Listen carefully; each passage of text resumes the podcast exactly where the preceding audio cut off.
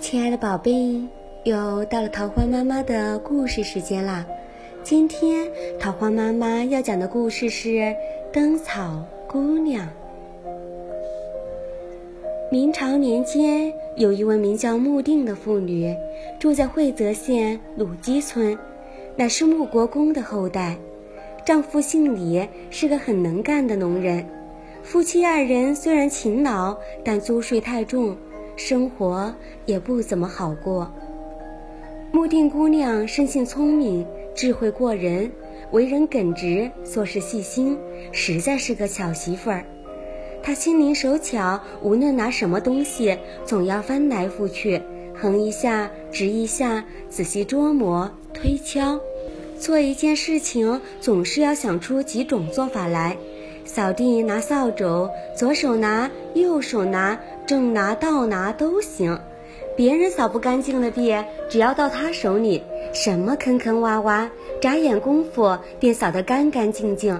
大家都说，木定姐姐扫的地，睡下去打个滚儿，爬起来身上都不会沾点灰。木定姑娘平时喜欢到田边地角、河畔沟埂，摘些狗尾巴草、蚊子草、小青藤等等。回家劈开来，编织成一些花篮、提兜、小灯笼，给孩子们玩。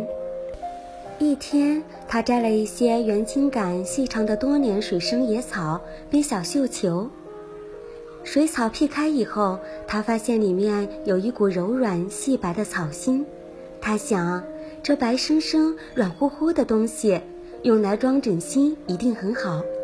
他用灵巧的手从这原植的野花水草里剔出一根根细柔雪白的草芯，这东西最易燃烧，可放在灯盏里做灯芯，比用棉线条点灯还要好得多，轻便省油，灯光明亮，油烟又小。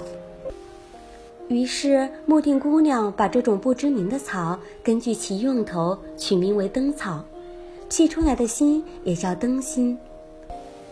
她和丈夫商量以后，把家里盘着的秧田腾出一块来，专门移栽这种野生水草。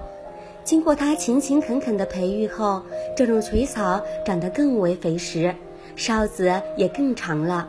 辟出来的灯芯又白又长又粗实，余下的草壳还可以用来编织草帽、锅盖、箩筐、提篮、盆罐之类的小手工艺品。后来，他又用灯草做原料，编织灯草滑席，垫在床上睡觉，非常柔软，也可作为包装和晒粮食之用。这些手工制品拿到市场上出售，物美价廉，轻便耐用，受到人们的欢迎。小两口一算，种一亩灯草比种十亩谷子的收入还要大得多。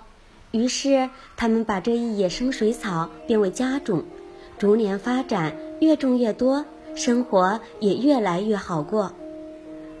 同村乡邻看到木定家的变化，人人羡慕，个个垂涎，也偷偷的学种灯草，可是始终找不到辟灯草及纺织华席的窍门。上门找木定姑娘求教者日渐增多，但穆定夫妇十分保守，不愿传授。有一年，因急劳成疾，穆定全家男女老少都病倒了。村里有一位五十多岁的姚大妈，心地善良，乐于助人。看到穆定家的窘况，便邀约了村里的一二十个妇女，送粮送药，帮助他料理生活。